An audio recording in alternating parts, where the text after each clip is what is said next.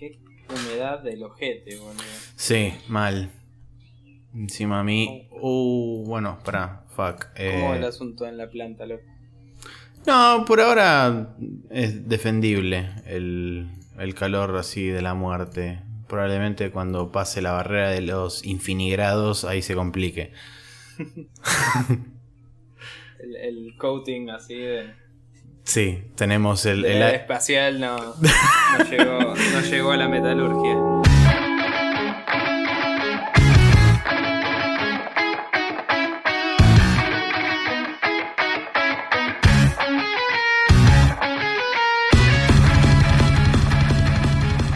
Hola, hola, hola, ¿qué tal? Bienvenidos una vez más a este desmenuzamiento minucioso de la información videojueguil denominado Spreadshot News Podcast, episodio número 15. So, so, so. O sea, yo soy Maxi Carrión, el conductor designado de este capítulo, y enfrente mío, hacia la izquierda, levemente en forma virtual, está el señor Nicolás Vivas Palermo. Buen lunes, o mal lunes. Eh, lunes. Bien. No, no vamos a andar con redundancias, ¿no? Perfecto, sí. Pero lunes húmedo como la concha de la lora. Sí, gracias y- a la lluvia de 10 minutos. Sí, eh, todo mal, loco. A mí Google me dijo que iba a llover de las 6 hasta las 8 más o menos. Y dije, vamos los pibes, fresquito, así, momento para tomar unos mates. Claro, pero no te dijo que la humedad hija de puta te iba a cagar a trompadas. Claro, tipo, salí del laburo y fue como ¡pa! Así en mi jeta. Y fue como la concha de tu madre. Claro, Pero el bueno, golpe de realidad de todos los lunes, sí. Claro, claro. Pero bueno, nada, lunes. Sí, una mierda. Bien, eh, sin otro particular, eh, vamos a continuar hacia adelante, hacia arriba, ahí girando sin parar, como dice la canción y la frase esa que nunca me sale. eh, Con saludos, agradecimientos y demás gente bonita que se pone en contacto con nosotros, como por ejemplo Carlos Molina, Neko Bacchiani y sus, y sus lunchtime jokes, las cuales banco mucho, porque aparentemente el almuerzo a Neko le pega mal y empieza a hacer chistes, y están buenos los chistes, así que yo los banco a los chistes. Eh, después tenemos también al señor Sergio Suárez, que yo acá agregué como comentario extra que es un gran compartidor y evangelizador de la palabra sprechotiana junto con Marcio Rosa. Eh, Alejandro Xome, que no sé si es posta el apellido, de Argentina Podcastera, Fran Melatini, Manu Galíndez y Lean que me notó poco excitado, poco excitado por el Bayonetta 2. Hold on to your pants, nada más. Eh, sí, eso. También pasó Seba Diegues por nuestra casilla de correo y nos mandó feedback del capítulo temporal, el cual eh, se perdió en el limbo porque cuando nos lo mandó ya habíamos grabado esa semana. Le agradecemos eh, sus bellas palabras. Sí, por supuesto. Y también nos mandó unos tips para la promulgación de este podcast, los cuales tenemos que revisar más a fondo, pero eh, básicamente le comenté que estábamos más o menos en los 200 escucha promedio y me dijo, loco, ustedes tienen que tener más. Así que me, nos mandó ese mail y eh, quiere ver cómo nos puede ayudar con eso. Le agradezco, eh, le agradecemos eh, Totalmente. claramente la buena onda. Y ya hablaremos sobre compartir podcast y eso hacia el final del programa. Pero cópense y compartan el podcast si pueden, que eh, es un ratito y nos ayuda a llegar a más gente, ¿no? Pero bueno, eh, por otro lado, pasó Tony Gannem y Diego Barrio Nuevos, cuyo apellido yo había olvidado la vez pasada, también conocido como Castor Suchis, eh, de Rayos Catódicos, para decir que les gustó la discusión y agradecer que recomendamos su podcast. También Diego nos aclaró que Tony es el historietista, Hover que es el científico y él es el buen mozo, según dice. Eh, graciosas palabras. Eh, yo, como le dije bien, eh, después de la, de la grabación del capítulo me puse al día con sus bios y descubrí un poco mejor quién es cada uno, sobre todo porque seguí escuchando los capítulos del podcast, ¿no? Como Claro. decía estaba haciendo. Pero bueno. Bueno, ahora tenemos los, los podcasts, los este, feedback selectos del día. Tenemos el primero que es de Lucas Ariel Guerra, que dice que le dolió escuchar nuestras opiniones sobre Kickstarter, pero que reconoce que son reales. También concuerda conmigo que se va a mesetar el financiamiento de proyectos a un nivel inferior del que originalmente se había pensado como la salvación del mundo. Sí, we can change the world. Eh, Y una de las aclaraciones que hace es que antes había algunos proyectos y este, goals más altos y ahora hay demasiados proyectos y goals altos o aún más altos todavía de lo que originalmente eh, se estaban mostrando en un principio. Y dice que es muy triste porque hay mucha, pero mucha materia gris esperando ser explotada eh, a través de estos proyectos. O sea que hay, hay buenas ideas, pero que justamente en, la, en, la, enorme cantidad de proyectos que hay es como que se pierden y que para él eh, Kickstarter no debería usarse para pagar el 100% de un proyecto sino para dar justamente un puntapié inicial y por último nos preguntó si había season finales de nuestro podcast, cuándo, si se iba a producir y si nos íbamos a afeitar la barba para la próxima temporada. Las respuestas a estas preguntas son, no hay season finale, o sea que la segunda respuesta queda totalmente anulada con respecto a eso y afeitarnos probablemente nunca, no sé, nunca digas nunca, pero por el momento este no. Eh, las veces que me he afeitado, entre comillas, ha sido una podada importante. No fue una afeitada final. A cero. Eh, sí. pero nada, no, no pasa eso y no hay season finales. Porque, en Expert News no se toma vacaciones, ya lo hemos dicho años anteriores. Excepto cuando sí lo hace, pero no importa. Eh, grabamos capítulos de más y sacamos capítulos atemporales para cubrir esas cosas, así que así es la vida. Sí, correcto. Bien, eh, Santi Federiconi pasó y dice que cree que Kickstarter sigue siendo una buena opción, sobre todo para los indies, pero y, pone el ejemplo de Occam Studio, que por cierto llegó justito a su target eh, con el proyecto de Doug Mendoza y eh, Pizza Boy. Eh, para ellos. Dice que lo lograron convencer con lo que mostraron y que fue el primer Kickstarter que él apoyó personalmente. Eh, según él, el problema estuvo en que muchos proyectos mintieron y eso hizo que la gente desconfiara y se volviera mucho más crítica antes de poner plata. No sé si mintieron más que prometer cosas que no sabían qué tan complicadas iban a mm. ser. Eh, los primeros Kickstarters en ser exitosos, todos empezaron a tener problemas zarpados al momento de, cumplir con las promesas porque no esperaban una reacción tan grande de la gente, ¿viste? O sea, no ponían límites en los rewards de cantidad de gente. Demasiado ambicioso. Y prometían pósters. Y de golpe tenés que hacer un pedido de 87 mil pósters y mandarlos todos. y es una inversión de plata y tiempo que no estás teniendo en cuenta para el desarrollo del juego. Son cosas que hay que tener cuidado cuando se prometen. Em, pero bueno, sí, eh, eso. Sí, eh, Fede Gartenbank también pasó y nos pide disculpas porque el multiverso se interpuso entre él y su feedback para con el podcast, no hay problema. Nos agradece el saludo y la mención a nueva partida, eh, junto con un montón de otra gente que no recuerdo exactamente cuántos son, pero sé que son varios a los que están metidos en nueva partida. Le encantó el debate de Kickstarter y comenta que es una realidad que de a poco está bajando su nivel y a su vez tuvo mucho proyecto de ensaladas y tal vez, aunque sea cómico, eso produjo también un poco de desinterés de la gente. El special move de Nico es creepy a cualquier hora del día y es especial para no dejar dormir a niños de 6 años por semanas. Y en cuanto a la pregunta de la semana, nos dice cuáles son los juegos indispensables para 3DS, lo cual Nico ya respondió por mensaje privado y con creces, según tengo entendido. Eh, sí, de hecho ya compró la 3DS y hoy me mostró una foto de la estúpida cantidad de juegos que se compró de una. Se ve que rompió el chancho así con ultra violencia y le regalaron un par de pósters. Yo le dije que le tendrían que haber regalado un par de actos sexuales. Eh, Como mínimo. No voy a eh, promulgar acá, pero digamos que eran de la variedad divertida. Eh, pero bueno, nada, felicidades a él por su compra y por los jueguitos, justamente. Perfecto. Em, bien, Christian MH también pasó que cada tanto pasa y arenga cosas em. De la vida, como Nintendo, etcétera. Dice que el símbolo de la mano no significa que tenga la trifuerza Link, haciendo referencia a lo que yo eh, lo que yo mencionaba la vez pasada, sino que es digno de uno de los tres eh, pedazos de Elia, dice. Eh, tiene explicación la cosa, pero es medio paja y no te va a cambiar nada a vos, me dice. Ponerle que es un timey wimey stuff y listo. Perfecto. Referencias a Doctor Who siempre son bienvenidas. Eh, sí, puede ser. Probablemente ya lo sabía y no me acuerdo. Tengo el Hyrule High Story ahí para leer y es como que no lo leo porque me spoilearía los juegos que estoy jugando ahora de Zelda. Así que como que lo leeré después y veré.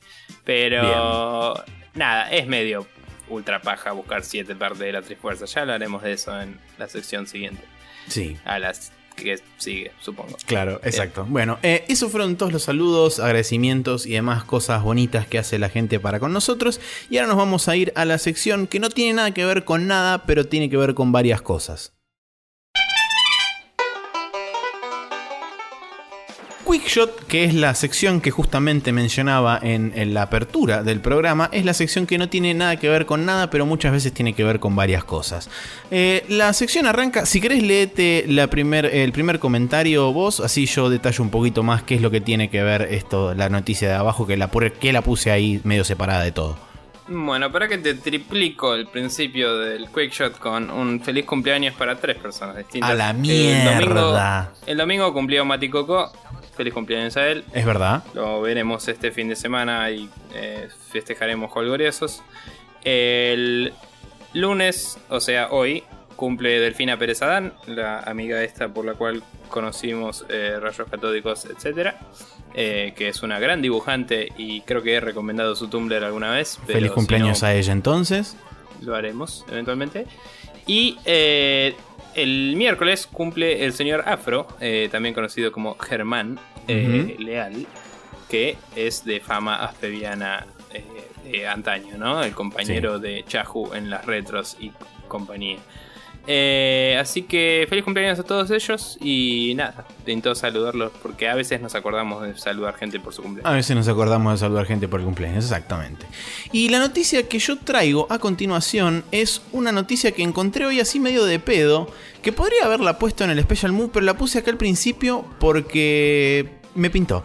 Eh, la cuestión es así. Eh, hay un chabón que se llama Geoff Keighley, que seguramente la gente que está metida eh, en lo que es videojuegos y demás y se informa, conoce y sabe quién es. Básicamente es el chabón que aparece en la foto de Doritos y Mountain Dew así rodeado con cara de nada. Ese chabón es uno de los chabones más contactados de dentro de la industria y el chabón agarró y puso un montón de plata para hacer algo que se va a llamar The Video Game Awards, que va a ser televisado, mejor dicho no televisado, va a ser streameado el 5 de diciembre a través de Steam, Xbox, PlayStation Network y Nintendo Network. No sé a través de qué formato o cosa de Nintendo Network va a ser. La cuestión es que va a ser una especie de entrega de premios y celebración de la industria y la la la. Y dentro de una especie de Board of Advisors que va a tener este, este lugar, o sea, como una especie de gente supervisora, va a estar, por ejemplo, tiro algunos nombres: Reggie Fils-Aimé, Yves Guillemont, el CEO de Ubisoft, Hideo Kojima, John Layden, que es el CEO de Sony Computer Entertainment cuando se fue Jack Tretton. Casi me ahogo. No mueras. Eh, sí. Peter Moore, CEO de Electronic Arts. Phil Spencer, jefe de Xbox. Eh, Martin Tremblay, que es el presidente de Warner Bros. Interactive. Rockstar y Valve.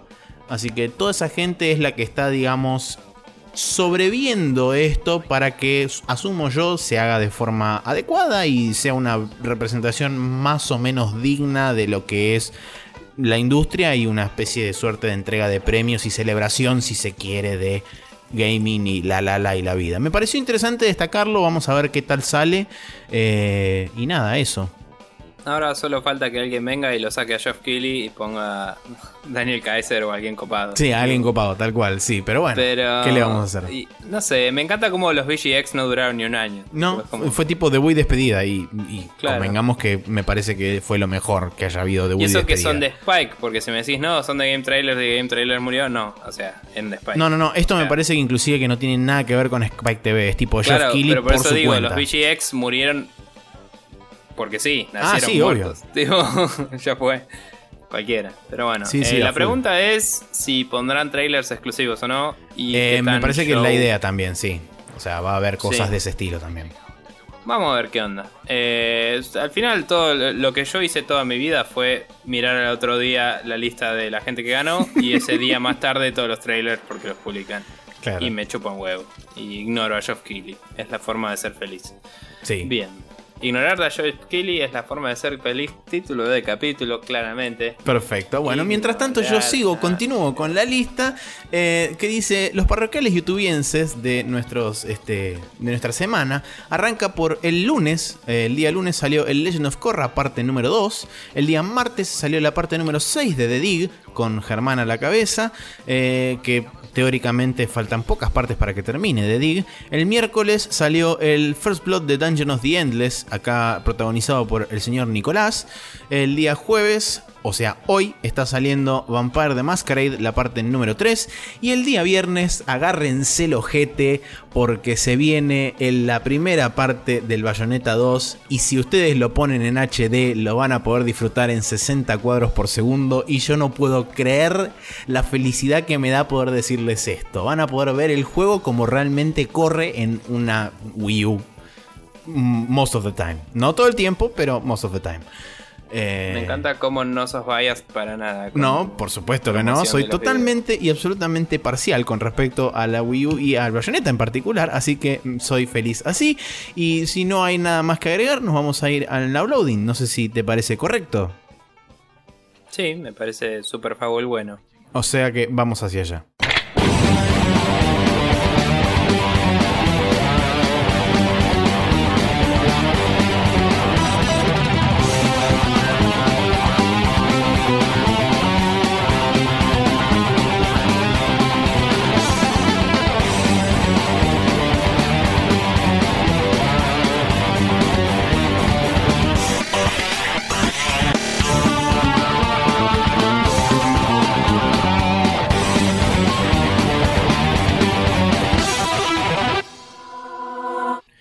Los jueguitos, los jueguitos que hemos jugado esta semana. Eso es el downloading.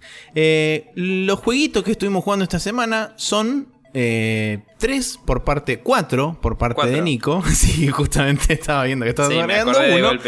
Eh, sí, a Suddenly este, a Remembrance Appears. Eh, así que bueno, adelante, todo tuyo. Eh, bueno, yo estuve jugando todas cosas nintenderas esta semana para deleite de ciertas personas que conocemos, Sí. varias. Como por ejemplo Chahu, que no es Em, Nintendero. Sí, señor. Eh, iba a decir de Chahu, pero me, me contuve. Eh, básicamente, 3DS seguí el Fire Emblem a pesar de que Neko decía, pará loco, ya me lo reinstalé, ¿qué querés que haga? Ya me compré el DLC y todo eso. Lo seguí. Eh, vamos a seguir hablando de lo lindo que es este juego. Eh, se me murieron varios más. Está complicada la cosa. Terminé una sección de la historia que es relativamente autoconclusiva, digamos. Es como que termina un arco argumental.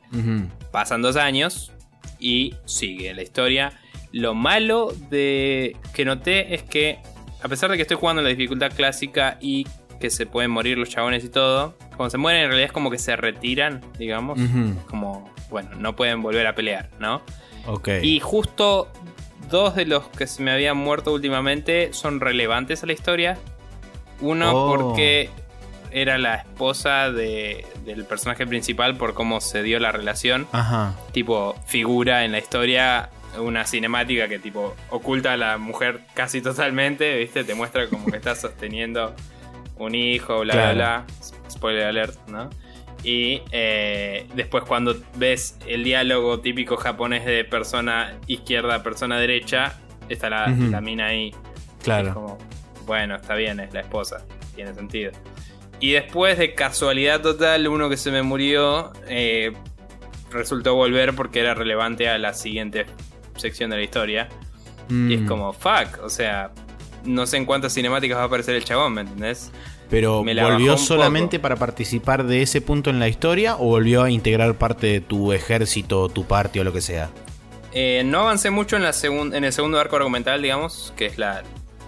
Se ve que es la segunda mitad del juego, Mm. que eran 26 capítulos, y son 10, cierra el arco, empieza en el 11 el otro. digamos. Ok. Y no sé si haya uno de 6 al final, porque este no parece directamente relacionado a un conflicto que se planteó y queda medio así de fondo. No importa, hay un gran conflicto al principio, lo resolves, hay otro gran conflicto ahora. Vas camino a dos resolverlo. está. Ninguno de los dos cierra eh, con la historia que te presentan en la cinemática inicial donde aparece Robin y pierde la memoria. Entonces es como que eso se está desarrollando en las sombras, digamos. Mysterious and shit. Eh, la cuestión es que este otro personaje vuelve, te cuenta algo de este conflicto nuevo, porque es de otras tierras y bla. Eh, Y no sé qué tanto involvement va a tener la historia, pero resulta que es ese chabón relevante a, esta, a este conflicto. Y que medio que la historia va de que el chabón te estaría ayudando con este conflicto, pero no lo puedo llevar en las misiones porque se me murió.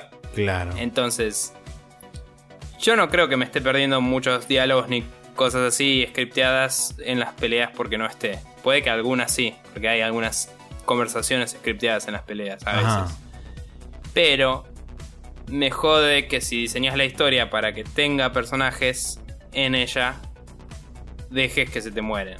Yo sé que históricamente todos los Fire Emblem dejan que se te mueran los chabones, pero no sé qué tanta dependencia tienen ellos para la historia. Claro. En este en particular, justo se dio esto y me pareció flojo. No me gusta que. O sea, si me lo vas a volver a presentar en la historia, revivímelo. Decí, bueno, mira, eh, ya que están todos retirados y no muertos, estos que son relevantes a la historia vuelven. Listo, no, ya está, ¿me entendés? Sí. Me mata mucho menos la ilusión que que me digas, está vivo pero no lo puedes usar.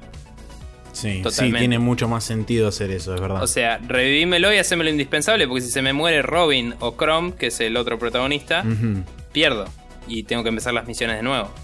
Y, y- y Claro, todos los que sí. se me murieron en esa misión reviven, ¿me entendés? Porque técnicamente no se guardó el estado. Sí. Entonces sí, es como eh, convertirlo en un protagonista si es un protagonista. No, no seas pelotudo. Eh, eso me jode. Lo de la minita que es la esposa lo entiendo porque es dinámico, depende de cómo jugaste el juego y quién y Sí, qué obvio. relación se dio. Y bueno, está bien, esa, bueno, pasó. Pero nada, eso fue como algo que me la bajó un poco, pero estoy jugando el juego, el juego sigue siendo increíble, empecé a mejorar un poco mi táctica de nuevo porque dije, bueno, estoy haciendo cualquiera cuando se empezaron a morir un par. Eh, sí me jode un poco que los personajes voladores son totalmente vulnerables a las flechas. No es que depende del aim de los otros y si le pegan, le pegan crítico. Los hacen ultra pija. Entonces es como... Te viene un arquero y te baja una mina que tiene un martillo gigante y un dragón. Y tiene armadura la mina.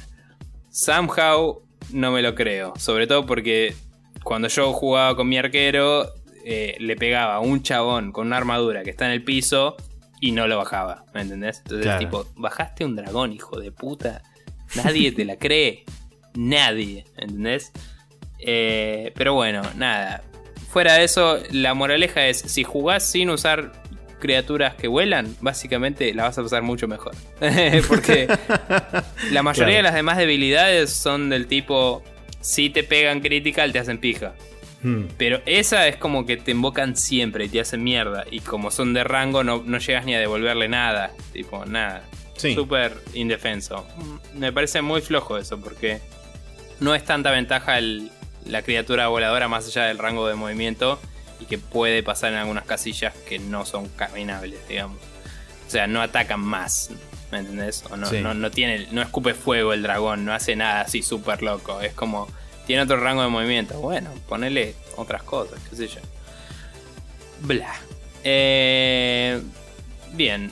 Es un juegazo igual y lo estoy disfrutando igual. Lo único que estoy haciendo es decir, bueno, me voy a enfocar en las mecánicas del juego y la historia por separado y no preocuparme por quién se muere y quién no tanto. Y tratar de que no se me muera nadie. Listo. Pasando a lo siguiente, estuve siguiendo el Legend of Zelda, eh, el Wind Waker, en la Wii U.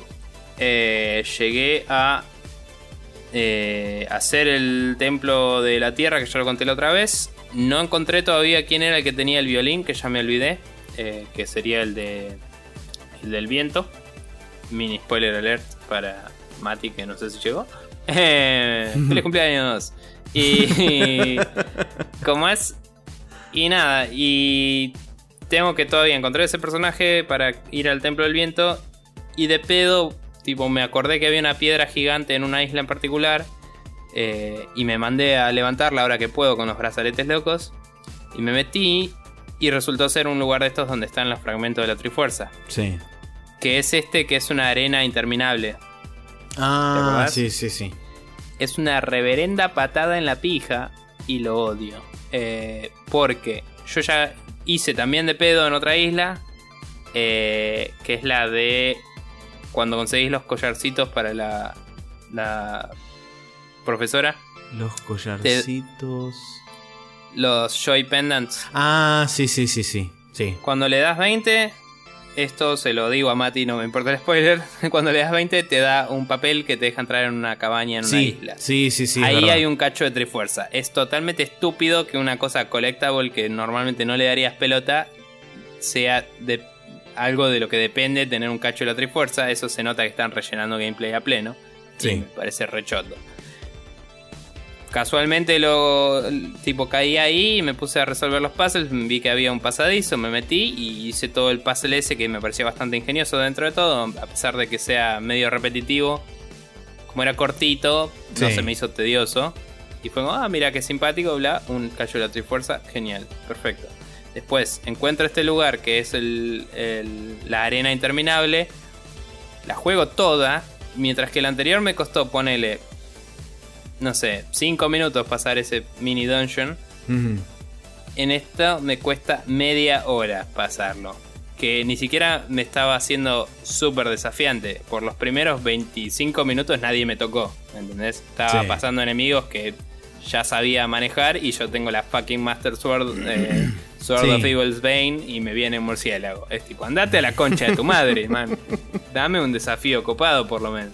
Entonces estoy 25 minutos peleando contra cualquier cosa hasta que empiezan a venir chabones que me desafían un toque y digo, "Eh, bueno, está bien, pero ya estoy harto de pelear porque el juego no es sobre eso. Y le peleo a todos, paso todo eso y veo que hay un pasadizo claramente en mi cara, eh, además de estar la salida. Claro. Digo, bueno, voy al pasadizo a ver qué hay. Claramente hay como infinitas peleas más. Y dije, "Ah, bueno, está bien. Y peleé como media hora más, que esos son re jodidas, esas sí son interesantes, pero ya es como tener las pelotas por el piso, no, no garpa, digamos, si lo estás haciendo de una.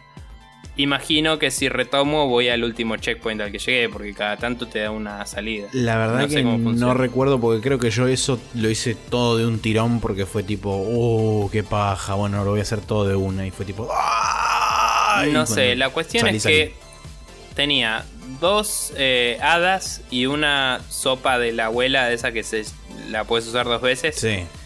Que todo eso te cura prácticamente del todo.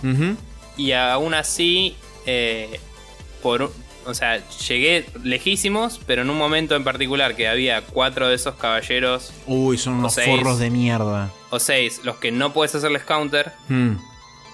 Eh, llegué al último, lo tenía sin armadura, estaba a punto de matarlo y me tocó y me mató. Y estoy casi seguro que estaba ahí nomás del final, ¿entendés? Claro. Y Sí. fue como, te vas a la concha de tu madre y paré de jugar ahí. La cuestión es que no sé qué me estoy perdiendo, imagino que como mínimo un corazón entero, porque si me dan un piso fuerte al final de todo eso voy a matar a alguien. No me acuerdo qué es lo que hay al Y- final de todo eso. Y espero que sea algo más copado, porque si no, posta, es un, es un afano cualquiera. Sí. Eh, conseguí la vela loca que tiene Sí, el, la sí, vela, la el- fast- el viento automágico loco. Es lo y mejor. es la posta. Eh, leí un poquito en internet porque me sorprendió que Mati, por ejemplo, encontró la vela y yo cuando fui tenían un Joy Pendant. Y leí así nomás y parece que es random el ítem que aparece. Sí. Y hasta que no compraste el anterior no te cambia cuando alguien más lo ganó. O sea, si en vez de irte dejas que alguien lo compre, tenés que ir y comprar ese ítem para que pase al siguiente. Me parece que son decisiones re pelotudas de diseño que hicieron para que el juego sea más largo, ¿me entendés? Sí. Como re idiota. Y bueno, en la versión de Wii U, aparentemente, en ese lugar, además de la vela loca, puedes comprar eventualmente, cuando ya compraste todo lo demás, una armadura mágica o algo así, que si no la tenés que obtener en una quest aparte. No lo sabía. Y... Ah, sí, la, la armadura de rupias creo que es. Si no me equivoco. No tengo idea. ¿Qué es una que te dan más plata cuando golpeas? No, es una armadura donde vos utilizas rupias de defensa, entonces cuando te pegan no te sacan energía, pero te sacan rupias. Qué loco. Sirve a cierto punto, supongo. Pero bueno. Sí, cuando tenés tantas rupias que no sabes qué carajo hacer con ellas. Por ejemplo. Sí, a cada rato estoy lleno de rupias, la verdad. Ahora que ya tengo la vela, no sé si la necesite de nuevo en todo el puto juego. Pero bueno. Nada, eh, es un buen juego que claramente, como decía Lean de Aspev, llegué el momento en el que claramente te das cuenta que le falta. Eh, que, le faltó plata o algo. Le falta por un lado y le sobra por el otro. Es como que es raro. Eh, sí, digamos, eh, trataron de hacer un juego gigante y de golpe dijeron, bueno, tan gigante no puede ser. Y recortaron un par de partes. Y yo estoy seguro que una vez que consiga todos los cachos de la Trifuerza, la parte final va a ser increíble. Pero conseguir los cachos de la Trifuerza es una patada en los juegos de embole. No, no de dificultad, de embole. Hmm. Y tengo entendido que en el original encima eran un montón de charts que te llevaban a cada cacho de la Trifuerza. Y acá directamente un chart te dice dónde están varios y tenés dos o tres charts que te dicen dónde están los demás. Eh, sí. O sea, redujeron mucho la búsqueda que tenés que hacer. Sí, los mapas de Trifuerza creo que son tres en total donde están marcados todos los lugares. Yo tengo uno que me marca varios y tengo eh, dos charts que son los que hay que ir a traducir. Mm. Que no tengo idea de qué onda. Que me deben decir los que faltan. La cuestión es que en el original aparentemente había un chart por cada cacho de la Trifuerza. Oh. Así que gracias a Dios porque la remake sea así. Dios, no, es el pijazo de, la eh, historia, boludo, eso. No sé. Pero bueno, supongo que los 7 cachos de la Trifuerza son eh, hasta cierto punto el, reemplazo de los 7 Sages. Viste que yo mencioné la otra vez que había dos Sages en vez de 7. Bueno, ahí está, claramente. Claro, claramente. Eh, pero bueno, veremos qué pasa.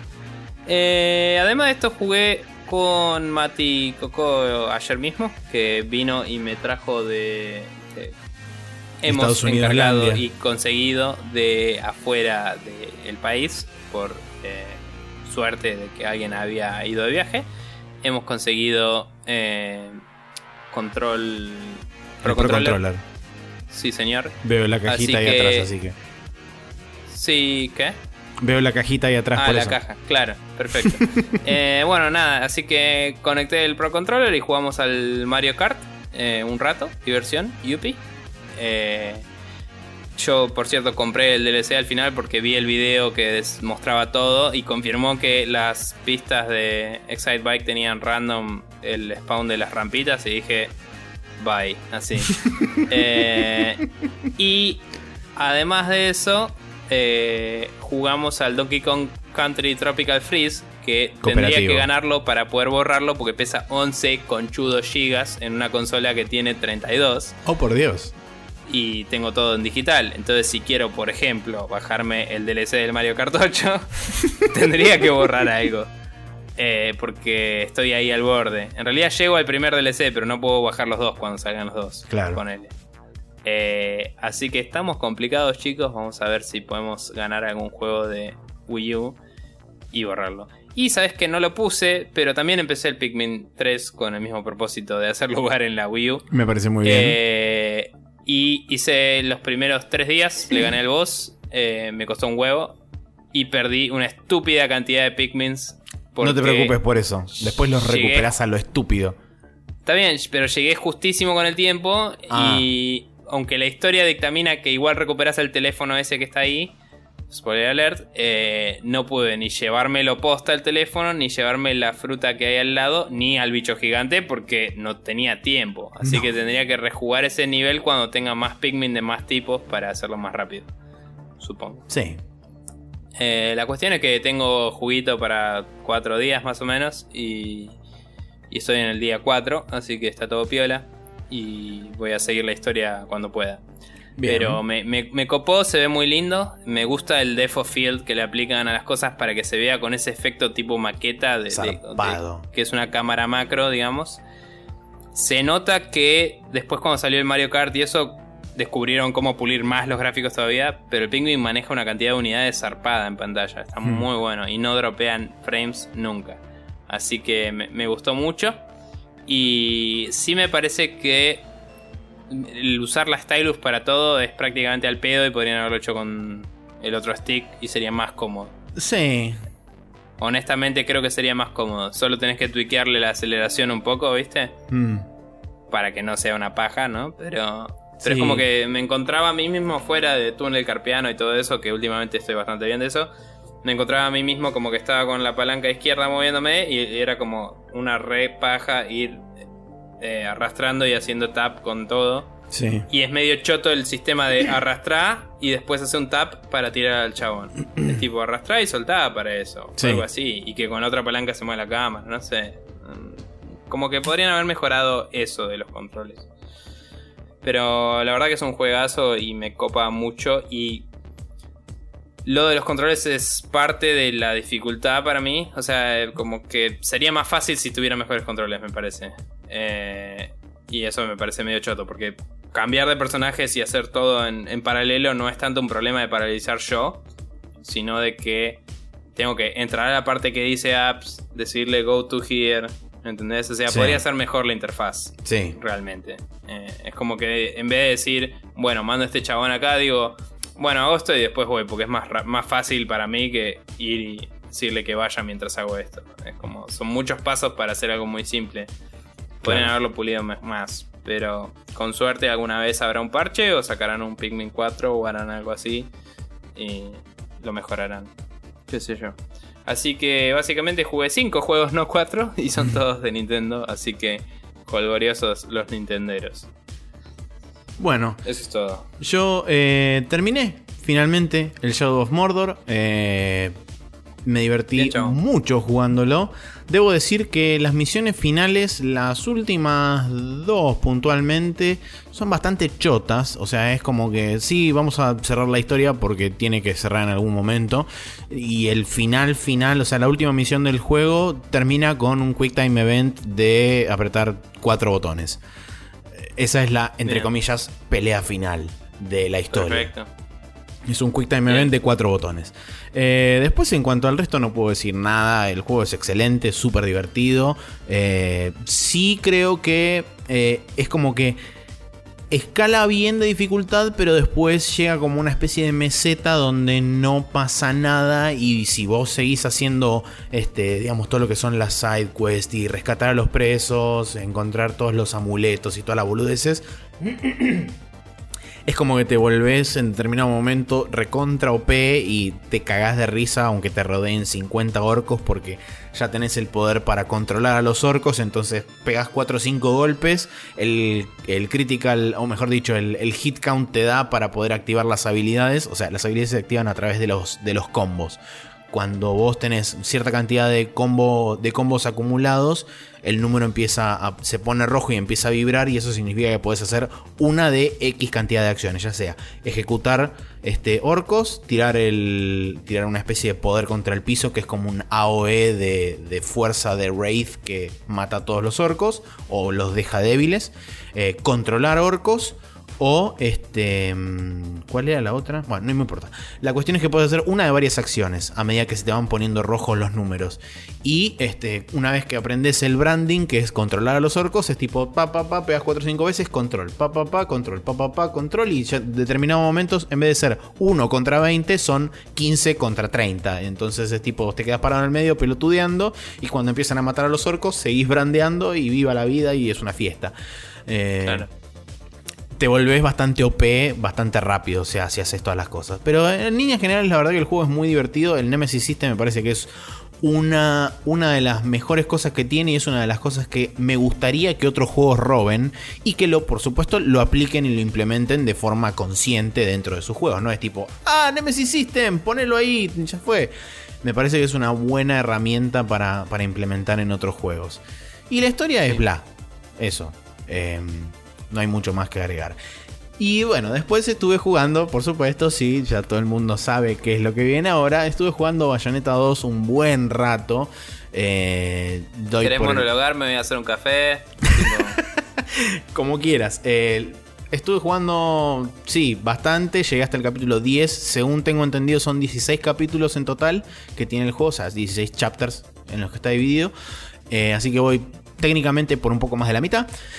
Eh, la estoy pasando del recontra mil carajo. Las armas que tiene, la verdad que la pegaron muchísimo con la variedad y la diferencia que hay entre cada una de las armas. Eh, ejemplo puntual: tenés eh, espadas duales que sirven tanto para manos como para pies. Tenés una especie de hoz gigante, demoníaca, loca, que pega en un área bastante importante. Tenés un martillo que es mucho más lento, pero es recontrapoderoso y tipo pegas tres golpes con eso y rompiste la vida. Eh, después tenés las pistolas y tenés una especie de como si fueran mazos de una mano, pero que se transforman, tienen dos elementos, tienen fuego y tienen hielo, y depende de este, si vos los transformás haciendo un movimiento en particular, switchea de elemento. Eh, en cuanto a lo que se refiere al combate y los combos en sí, la verdad que están increíbles. La respuesta del control es inmediata, no, no, hay, no hay ningún tipo de, lag ni, ni, nada. La respuesta es totalmente inmediata. El juego se siente en eso es muy parecido al Dark Souls, en el que se siente que el combate, si la pifias, muy probablemente haya sido porque vos, tus reflejos no dieron lo suficientemente rápido. O sea, es como que es tu culpa porque los enemigos te avisan. O sea, tienen, eh, tienen un aviso y es un poco más evidente de lo que era en el 1. Es como que en el 1 tenías que mm, aprenderte medio las animaciones de memoria de los enemigos. Y acá es como que el ademán que hacen antes de pegarte es el claro guiño de que te están por pegar. O sea que realmente si vos la pifiás amagando o la pifiás bloqueando, es como que en cierta forma recae en vos la responsabilidad de hacerlo. Eh, tunearon la, a nivel game design cómo funciona el combate. Sí, sí, sí, la verdad que sí. Eh, otra de las cosas que me sorprendió muchísimo es la fidelidad visual que tiene el juego. La verdad que se ve muy, muy bien para hacer sobre todo un juego de, Nintendo. Se nota que hubo un montón de plata puesta arriba del juego. No es que le dijeron, bueno, tomen, hagan el juego y nada más. O sea, Nintendo realmente les puso guita, se puso atrás del juego. Y también, por ejemplo, eso se nota en algo que jamás lo hubiera pensado de un juego de este estilo en la música. Orquestralmente, o sea, está grabado con una orquesta posta, a diferencia del Bayonetta 1 donde se notaba que la música estaba sintetizada, o sea, eran símil orquesta, pero estaba hecho a través de, software digital. Esto es una orquesta posta en vivo grabada con toda la perolata metida en el medio. O sea que se nota que el nivel de producción del juego fue enaltecido bastante por la guita de Nintendo que le metió atrás. Em, en cuanto a la historia, eh, el principio arranca bastante simple, es ir a rescatar a Jan que se llevaron su alma al infierno te terminás encontrando con un chabón, un pibito que a todas luces es Dante del Devil May Cry, pero no le pusieron Dante y no es un chabón alto de pelo blanco, sino que es un chiquito tipo 10 años o 12 con pelo blanco eh, y con toda la actitud de Dante del Devil May Cry. Entonces es tipo, ajá, I see what you did there. Em, Lo tiene de hijo, básicamente. Sí, un poco sí. Eh, la relación entre Bayonetta y el pendejo es como medio así de ajaja, ah, te jodo un rato, nos jodemos mutuamente. Eh, no, aporta nada en particular. La cuestión es que aparentemente este pibe es medio como central en la historia, pero te lo van develando así muy de a poco. Sí tiene lo que justamente le decía a Lean el otro día, que nos vimos por libros del Witcher y demás, la vida. Eh, justamente lo que le decía es que tiene una imposición de la exposición de la historia bastante mayor de lo que tiene el 1. O sea, hay segmentos de gameplay que son bastante amplios y bastante, digamos, largos, pero de vez en cuando está el típico corte de que te frenan toda la acción y es tipo momento de explicar lo que está pasando en la historia.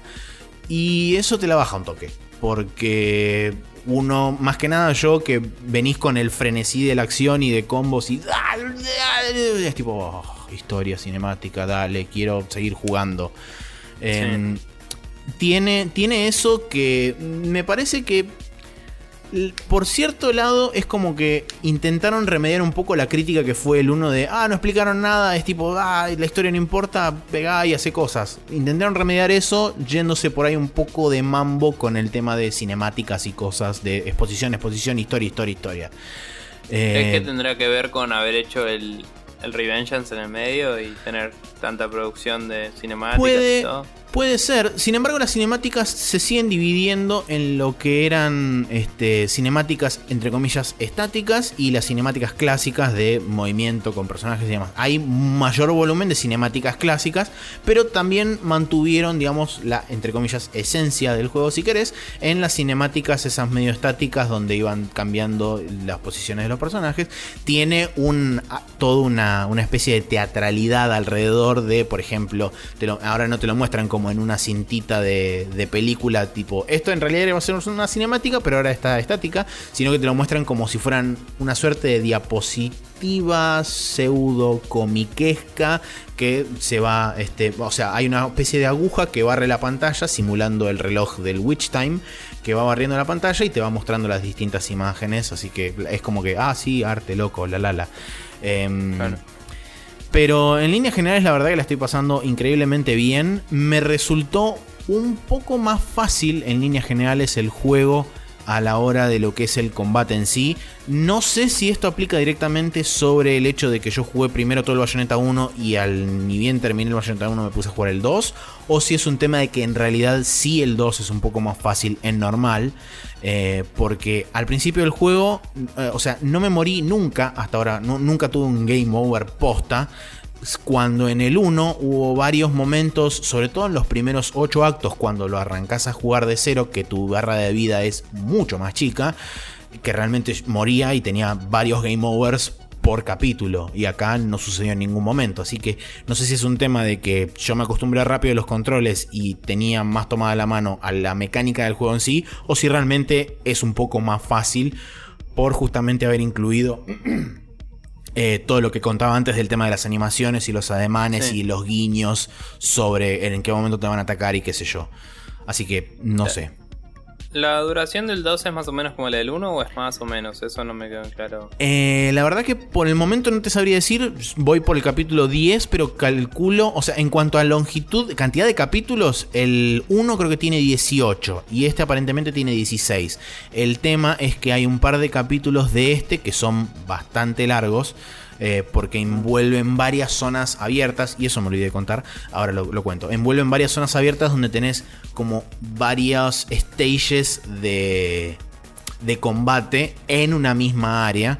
Y además, eh, yo en particular me estoy tomando un poco más de tiempo porque recorro las áreas, busco los secretos, busco los, los portales donde hacer los challenges para que me den más, este, más Witch, eh, Witch Hearts y más Moon Hearts, que son las formas que vos tenés de expandir tu, energía y tu magia.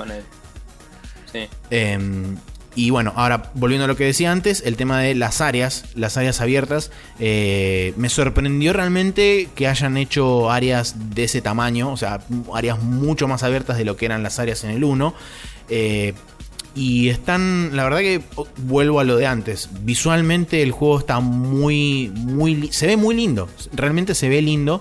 Eh, no llega a ser el nivel Nintendo de gráficos, de, gráficos alienígenas, de, que decís, como mierda hicieron para que se vea así en esta cagada.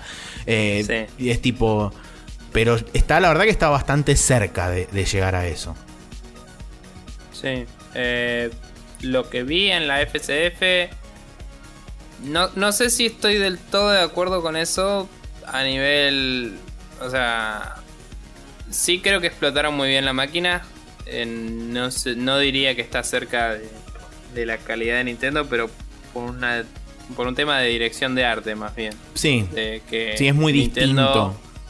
Más allá de que las cosas de Nintendo en general son más caricatura, hmm. fuera de eso, las cosas de Nintendo tienen como super calados cuáles son los shaders que andan bien y cuáles son los modelos de iluminación que andan bien y todo, y van para ese lado. ¿entendés? Y es indiscutible que los chabones la mueven con eso porque la, lo conocen. Sí, Entonces vos ves esto que tiene algo claramente estilizado, pero basado en la realidad, digamos. Hmm. Y ves algo de Nintendo que aún el Pikmin, por ejemplo, que se basa en, en flora y en, y en objetos cotidianos tirados por ahí. Eh, los chabones se fijan y ponen un tono de verde con un reflejo re loco y qué sé yo, que justo en la Wii U corre increíble. Y es tipo, esos son conocimientos que son incomparables. Sí, obvio. Y vos ves el Mario y aunque es todo caricatura, te recrees los materiales de los que están hechas las cosas porque mm lo saben hacer perfecto. Sí, más vale. Los chavales conocen el hardware donde están laburando. O sea, tienen conocimiento intrínseco del hardware. Lo que quiero decir es, yo vi el Bayonetta y lo vi. Eh, o sea, vi el Bayonetta 2, la demo. Hmm. Y para mí se veía como un juego de Play 3 corriendo en algo más copado que una Play 3. ¿Entendés? Hmm. no se veía como un juego de Wii U. Claro, pasa que decir. el tema es que el- la, la sección que eligieron para la demo por ahí no es el lugar más vistoso, si querés. Hay justamente al principio de lo que es el Chapter 2, que arranca, digamos, con una ciudad que es eh, arquitectónicamente muy veneciana, pero que está en el medio de los Himalayas, no importa, Japón. eh, se nota, digamos, ahí es donde te- los chavales te hacen medio un showcase visual de es tipo, bueno, ok, pudimos hacer esto y es tipo, ah, ok, bien, Sí. zarpado, o sea, Está compré. bien, está bien. Ah, era un comentario. Sí, sí, obvio. pero. Un par de cosas nada más para terminar de redondear. Una de las mecánicas que agregaron ahora es el Umbran Climax, que es básicamente como el Devil Trigger del Devil May Cry para la gente que lo jugó. Lo que significa que vos, cuando tenés la magia completa, lo activás y te volvés así como una especie de super bestia que ha- hace como extensiones holográficas de, de las armas que vos tenés y pegás todo alrededor de la pantalla, no importa los enemigos donde estén. Por supuesto que dura poco tiempo, pero lo que tiene sumado a esto no solamente es que las armas se extienden y hacen más daño, sino que además cuando vos llegás a los finales de los combos, activás automáticamente uno de los summons que tiene Bayonetta y aparecen en la pantalla y destrozan todo por un instante y después desaparecen de vuelta. Eh, y eso, por supuesto, se usa. eh, o sea, lo puedes, o bien usar eso o bien hacer los famosos Torture Attacks, que lo que te permiten es muy probablemente destruir un solo enemigo con un golpe. Y tenés que hacer medio una suerte de balance entre decir, ok, activo el Umbran Climax o activo este, los Torture Attacks con un enemigo en particular. Porque muchas veces te conviene guardarte la magia para activar varios Torture Attacks con enemigos particularmente jodidos para sacártelos de encima rápido y después poder cambiar a los otros para lograr recuperar un poco eh, el puntaje y lograr un, un buen puntaje y una buena cantidad de, de halos y de puntos y de recompensas que te va dando el juego. Así que eso me pareció bastante interesante porque te plantea una decisión medio sobre la marcha de qué conviene ahora, usar uno o usar el otro. Es como que es una especie de espada de doble filo. Así que eso la verdad que me copó bastante en cuanto a mecánica se refiere. Mm, Bueno, copado. Eh, tal vez algún día de la vida te lo pida prestado a ver qué onda. Para probar a ver qué onda. Eh, Sí, no hay ningún problema. Y tal vez. O sea. Si algún día tengo tiempo libre y no, no tengo 8000 juegos para jugar antes de ese. Pero bueno, la realidad es que hoy me acordaba con un amigo eh, que le pasó exactamente lo mismo que a mí. Tal vez debería en realidad jugar cosas como el Son of Enders, que todavía lo tengo ahí sin, abri- sin abrir, básicamente. Eh, pero bueno, no sé. Em, bla. Bien. Eso. Bueno, eh, espero que a Tony Gannem de Rayos Catódicos le haya este, apetecido mis opiniones sobre el Bayonetta 2, porque justamente él preguntaba, ¡y loco! eh, o sea", Bueno, ahí está. Esas son mis opiniones por el momento del Bayonetta 2. Por supuesto que estoy grabando Y todo esto y va a estar Lean subido. dijo, ¿no? ¿Cómo? Que te había notado poco entusiasta. Sí, Lean había dicho que me había notado extrañamente poco entusiasmado. Y la respuesta fue porque jugué literalmente una hora antes de grabar el capítulo 114. Ahora que jugué un poco más, vieron lo que pasa. Y tengo muchas más cosas para decir, pero lo voy a cortar acá porque si no seguimos hasta pasado mañana. Bien, dicho todo esto, ahora sí nos vamos a ir a la próxima sección que es las noticias que andan noticiando en Noticialandia.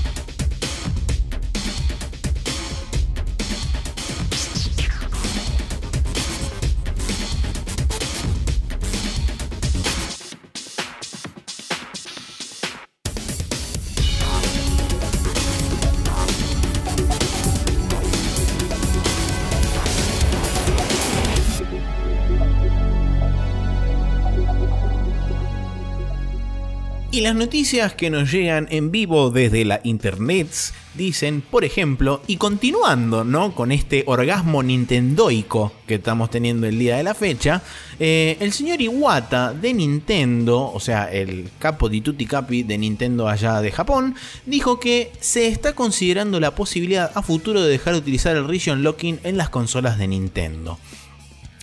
Eh, bienvenido al 2007, ¿no? Pero bueno, eh, es, es copado en cierta forma saber que por lo menos ellos lo están considerando. No lo dijeron, eh, por supuesto, en relación ni a la Wii U ni a la Nintendo 3DS. Es algo que seguramente barajarán a futuro. Me gustaría creer para la próxima generación de las consolas de Nintendo. Pero nunca se sabe. Con el ritmo al que labura Nintendo, la verdad que no, no pondría mis manos en el fuego por nada. No sé, a vos, Nico, ¿qué te parece? Eh, yo, la verdad, creo que a pesar de ser eh, en general bastante honestos cuando hablan en, entrevistas y eso los japoneses por una cuestión de honor y todas esas cosas entre comillas eh, también no son boludos y se fijan antes de hablar. Entonces creo que hay una intención verdadera de hacerlo eventualmente pero no agarraría nada eh, como o sea lo agarraría con pinzas y diría es probable que lo hagan, pero no lo veo alta prioridad. Si no hubiera sido un anuncio oficial de Nintendo, claramente. Sí, por supuesto. Eh, o sea, que alguien exprese una intención en una empresa yankee suele ser mucho más casual y a veces causa que despidan a alguien también. Eh, posta, o sea, hay gente. O sea, paréntesis. En Estados Unidos hay un tema bastante grave para mí, en mi opinión, de que la opinión personal de uno cuando uno la expresa mientras labura en una empresa a veces hace que lo despidan. Eso es cualquiera para mí. Eh, o sea, pueden hacer quilombo, sí, pueden hablar de la imagen, lo que sea, pero despedirlo de una me parece medio cualquiera. Ha pasado.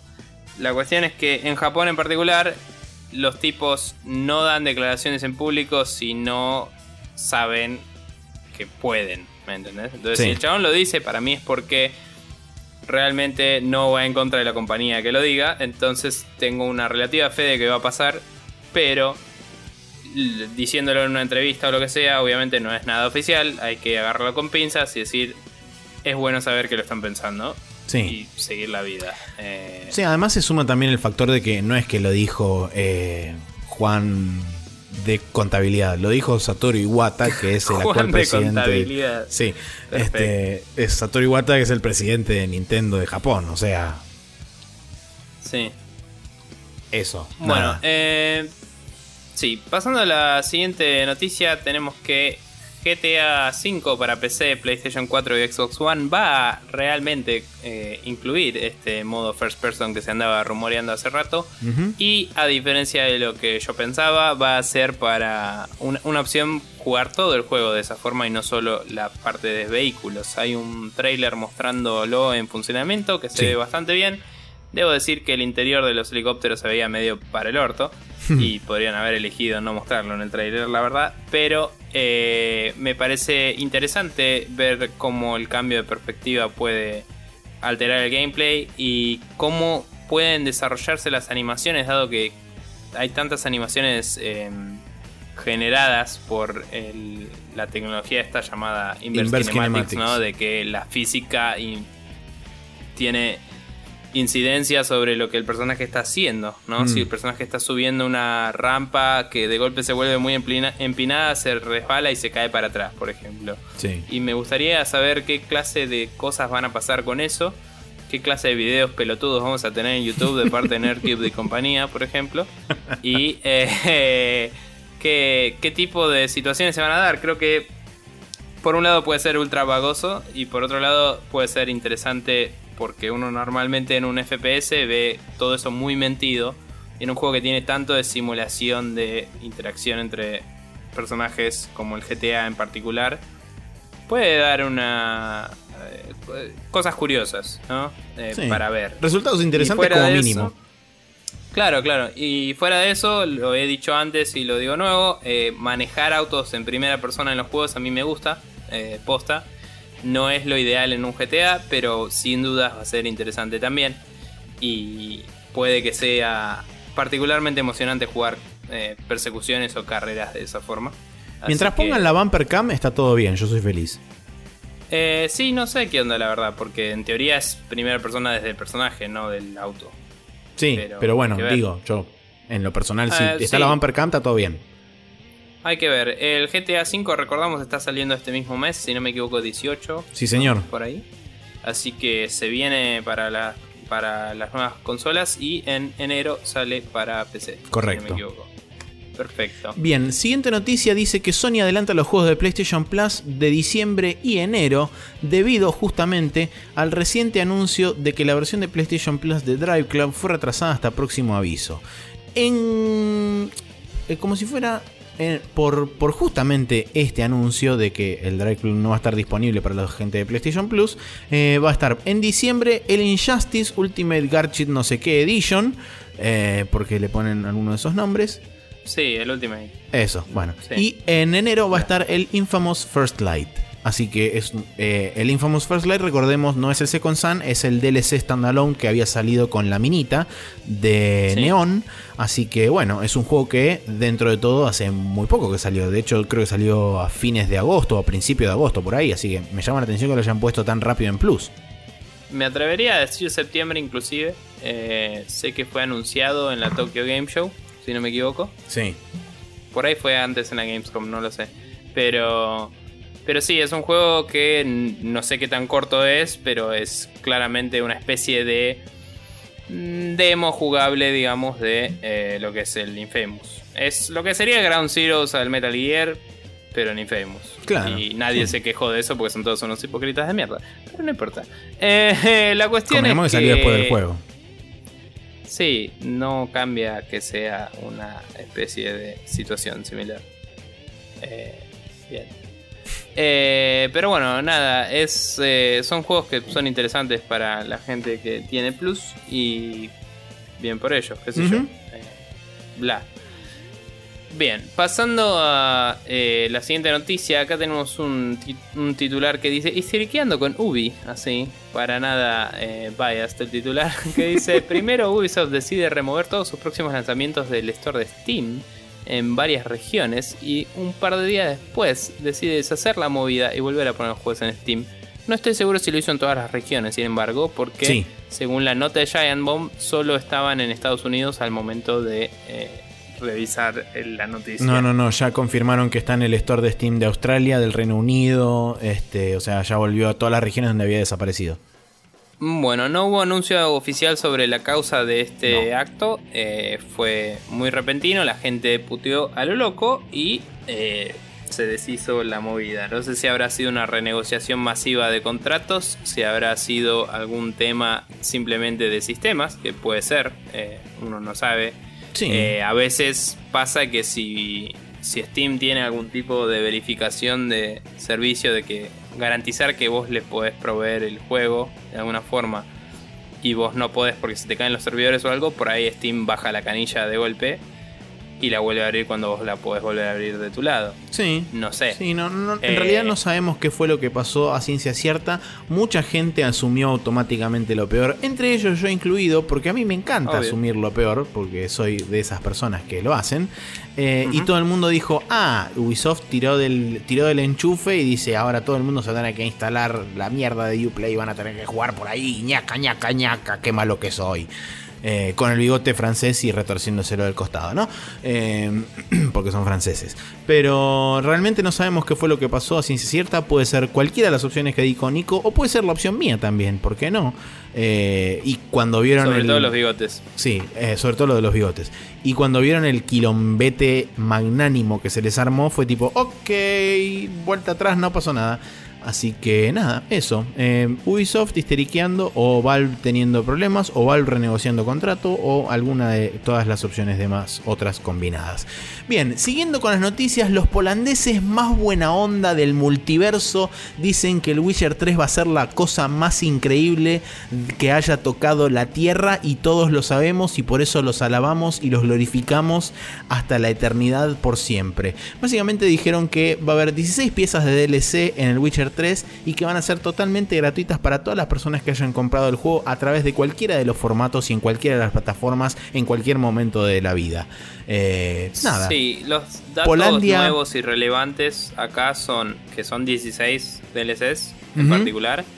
Mencionaron el contenido de algunos de ellos. Dijeron que había un par de misiones extra, Sí. que ibas a poder cambiar los estilos de barba de Geralt, que eso ya habían hecho en el 2, una, Listo, listo, Goti. un DLC Chau. similar. Y, eh, pero también lo pueden afeitar, no sé por qué querrían hacer eso. No, eso, Eh, eso está mal. Tendrían que sacar esa opción y dejar barbas, más barbas y cada vez más barbas. Y barbas Claro. cada vez más grandes hasta Tipo, que y tener sea una barba. Una meta barba. sí. Pero bueno, la cuestión es que eh, ese era un dato, el de 16 piezas y que componía alguna de ellas. Y el otro dato importante es que van a poder hacerlo a través de las versiones de consolas también, porque en el Sí. anuncio original, eh, cuando hace meses ya dijeron no va a haber DLCs pagos, dijeron en PC, en consolas tenemos que ver cómo Sí, es es la verdad. cosa.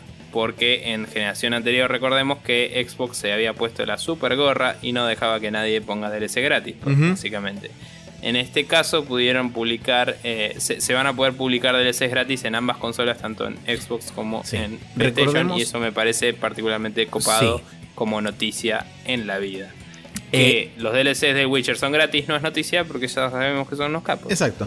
Eh, lo único que quiero agregar a esta noticia es que el plan de acción con respecto al lanzamiento de estos DLCs es que van a ser de a pares comenzando la semana siguiente al lanzamiento del juego. O sea, el juego sale el 24 de febrero, la semana siguiente van a salir los primeros dos DLC y así consecutivamente hasta agotar los 16. O sea, las próximas 8 semanas de, después de lanzado el juego va a haber DLC. Bueno, eso a mí en particular no me cabe. A mí me parece que. A mí me pasó, yo jugué el 2 antes de que salga el primer parche de todos. Hmm. El primer parche que salió, rebalanceó el juego, arregló bugs, qué sé yo, fue un parche. Fue tipo, bueno, lo jugué sin parche, todo bien.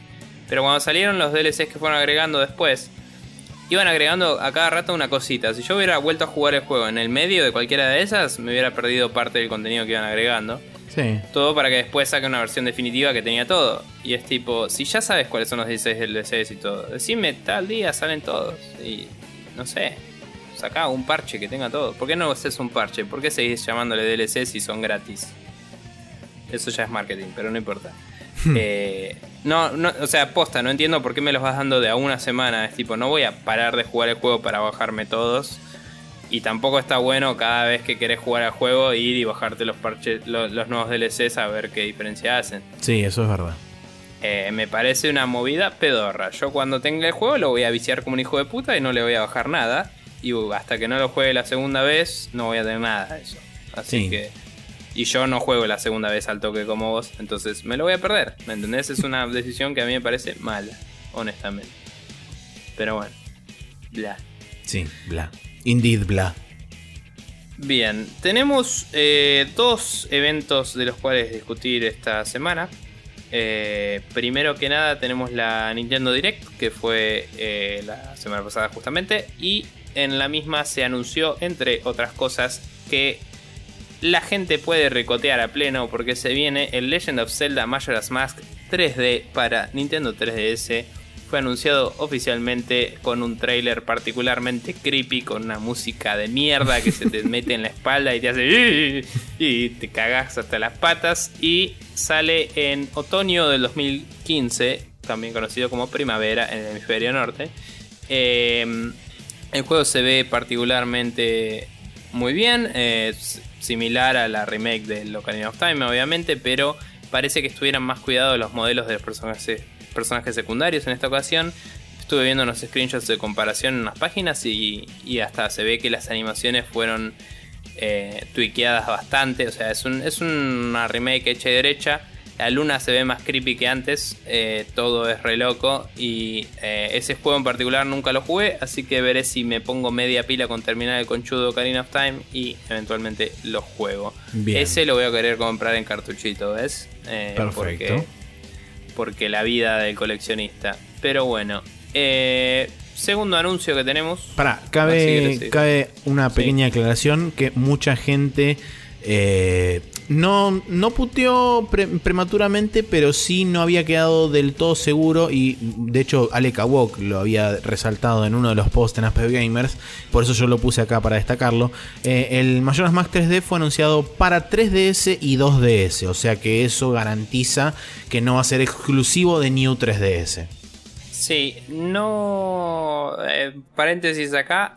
Nintendo es muy explícito con sus Sí. anuncios y si algo es para New 3DS dice exclusively on New 3DS, Ujú. como cuando dijeron de el eh, Xenoblade.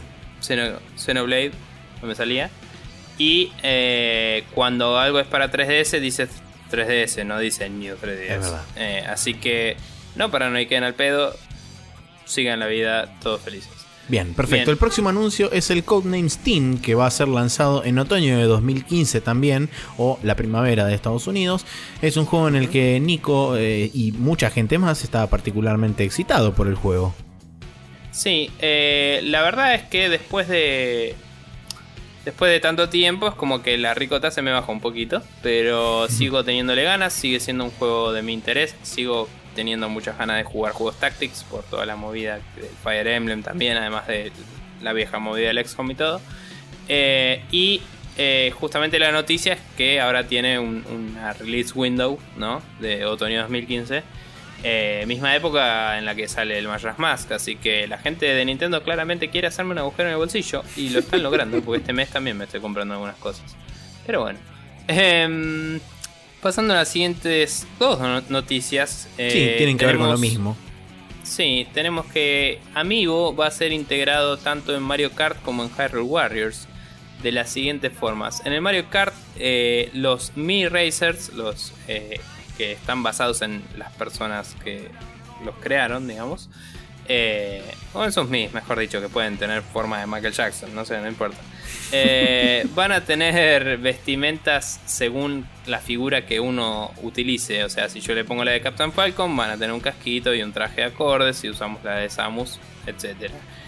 a pesar de no ser parte del juego del, del Mario Kart, ¿no? Sí. Eh, en el Hyrule Warriors, sin embargo, lo que van a hacer es eh, otorgar ítems y materiales y armas random cuando se usa la figura. Básicamente es estúpido y podrían haber usado un QR para eso. Sí. Pero a nadie le importa. Lo único que tiene, creo, puntualmente es con los personajes que sí aparecen en el Hyrule Warriors, o sea, con Link, con Zelda y seguramente en más. futuras futuras tiradas Sheik. cuando aparezca, sí, cuando aparezca este, por ejemplo, eh, Zelda que no es Zelda, que se llama de otra forma y no me sale el nombre. Sheik, Eh, Shake, decir. eso. Eh, Bien.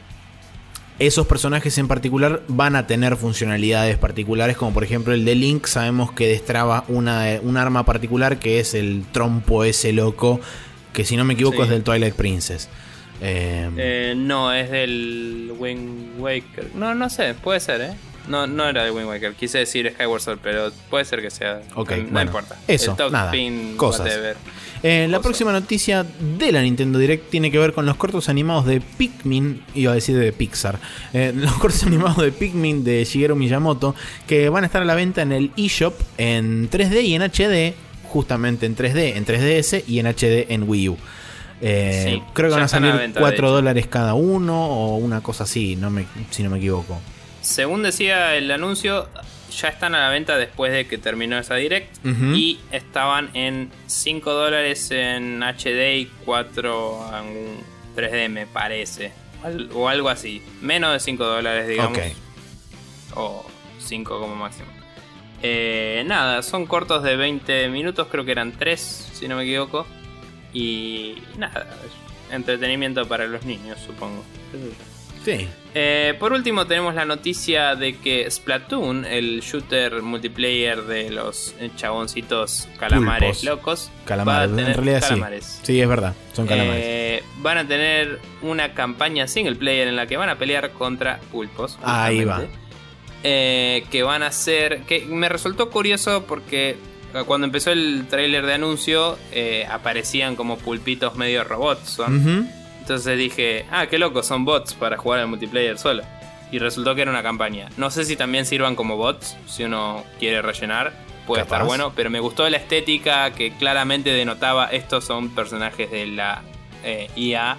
Y eso es claramente eh, Nintendo siendo copado con su forma de mo- mostrarte las cosas a- al usuario, ¿no? Sí, a través Eh, del diseño. Sí, es tipo. Lo vi dije. Listo, entendí todo y es brillante.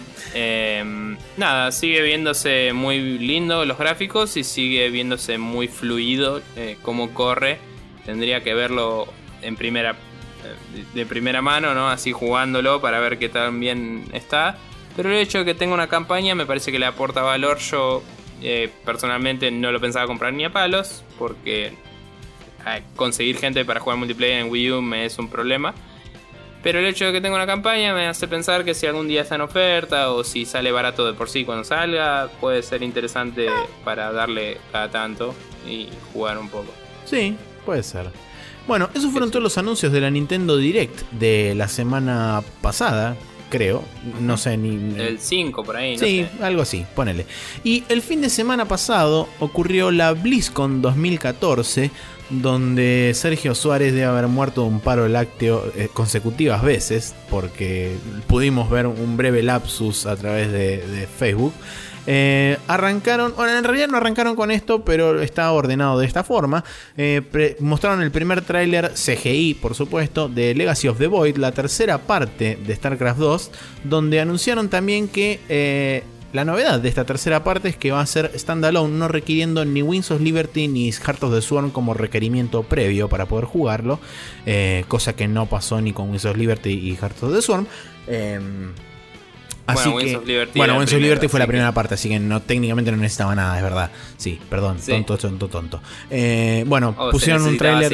Sí, pusieron, claro, pusieron un trailer CGI que a mí me la subió ad infinitum cuando aparece Seratul y aparece Artanis y dice se van todos a la pija y vuelan las cosas y aparece Coso, eh, la mierda esta, Queen of Blades. Eh, y dice, ah, Fonny, nos tenemos que unir para derrotar a los Elnaga. Y es tipo, ¡Sí, boludo! ¡Explotar toda la mierda! Y va a ser genial. Eh, y lo voy a disfrutar. Por eso tendría que haber terminado el 1. Muchísimo. No me acuerdo de nada. Eh, y la voy a pasar increíblemente bien. A pesar de que todavía no jugué Heart of the Swarm, la campaña, cosa que probablemente tenga que solucionar antes de que salga el Legacy of the Void. Pero me da mucha paja porque Sergi y los Serg son asco, cosa así, viscosa, gomosa, horrible, fea y no me gustan. Y caca. Te digo, eh, me la sigue bajando infinito que esté en tres partes el StarCraft 2. El, el 1 lo jugué de nuevo cuando salió el 2 por hype. Tipo, yo no me iba a comprar el 2 me hypeé porque soy yo y me compré el 1 y me compré el 2. Empecé a jugar el 1 y le estaba pasando increíble y de golpe fue como, loco, quiero probar el 2 y paré de jugar el 1. Así, no me importó nada. Y mm, la realidad es que le estaba pasando mucho mejor en el 1 porque tener las tres campañas juntas es, es eso es el StarCraft. Para mí el StarCraft 2 perdió eso y no hay nada que hacerle y lo que estás diciendo de, ah, porque los ser, qué sé yo, es por esto de que está en entregas distintas, ¿no? Sí, puede ser. Y te hace pensar, tipo, ¿por qué tengo que jugar la que no me interesa si está la siguiente? Mientras que en el 1 era, tipo, hasta que no terminas la de los no puedes jugar la otra. Estaba totalmente bloqueada y era totalmente secuencial la historia. Acá directamente te lo están vendiendo aparte, como diciendo, igual te importa el multiplayer, la historia ya fue. Es exactamente lo que te están diciendo. Sí, ¿entendés? sí es una pija, pero es, es como Bobby Kotick, métetelo en el orto. Bien. Eh, por primera vez desde el lanzamiento del StarCraft original, eh, hace ya 17 años, Blizzard anunció una nueva franquicia. Eh, en este caso en particular es Overwatch, la cual sería una especie de FPS multiplayer online del estilo Team Fortress o quizás algunos andaban diciendo que tenía un cierto aspecto también como el Em, no me sale el nombre ahora. Battleborn. Uno que es un. ¿Qué? Battleborn. Eh, no, uno que es un MOBA visto de atrás, pero eh, en tercera persona. ¿Qué? Smite. Sí, perfecto, ese. Em, nada, dicen que es como una mezcla entre los dos, la gente para describirlo rápidamente. La realidad es que si se ve el trailer, se notan cosas medio calcadísimas del Team Fortress y se notan cosas muy originales, eh, haciéndole contraste. Sí. Lo cual me resultó curioso y se ve realmente eh, interesante para jugar, a pesar de ser un, FPS que creo que es un género que no nos interesa. No sé si coincidís en que se ve divertido. Mira, a mí visualmente me gustó. Eh, el estilo de arte me pareció copado. Mucha gente lo criticó diciendo que es este, demasiado parecido a Pixar. A mí, la verdad, me chupa un huevo. Me gustó lo que vi. Eh, no sé DreamWorks pero no, no sé si llegaría a punto tal de interesarme lo suficiente como para probarlo o jugarlo este, sucesivas veces, pero digamos que me resultó Le curioso. una chance Claro, sí, capaz sí, probarlo así un toque. Si puedo entrar a la beta, probablemente juegue un toque para ver más que nada qué onda. Eh, mucha gente lo que dijo también eh, con respecto al Overwatch en sí es que hay como una no menor reutilización de assets y cosas de lo que originalmente había sido planeado como el MMO de Titan, este famoso MMO que cancelaron después de 7 años de desarrollo.